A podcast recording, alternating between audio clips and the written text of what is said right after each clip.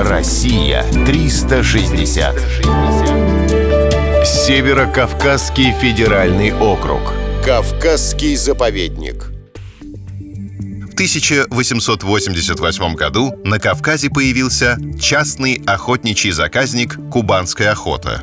Его основателями стали великие князья Петр Николаевич и Георгий Михайлович, внуки императора Николая I. Они получили исключительное право охотиться на зубров. После революции на месте охотничьих угодий было решено создать зубровый заповедник. Впоследствии его стали называть Кавказским заповедником. В 1999 году его включили в список объектов всемирного природного наследия ЮНЕСКо. Для этого имелись все основания. Флора заповедника насчитывает более трех тысяч видов. В горах цветет множество цветов.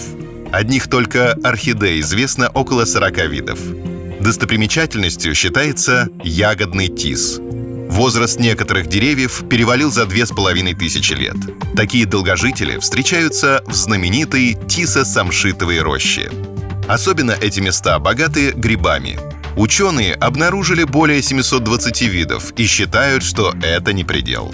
Здесь можно отыскать такие редкости, как трюфель или тропические грибы-цветы.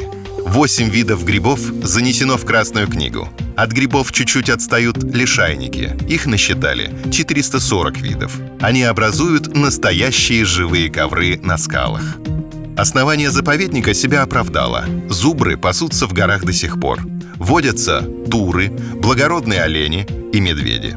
Некоторых животных можно встретить только здесь. Их называют эндемиками. Есть животные, предки которых были свидетелями далеких геологических эпох. Это реликты.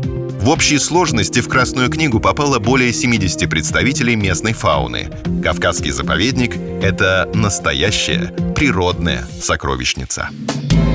Россия 360. Всегда высокий градус знаний.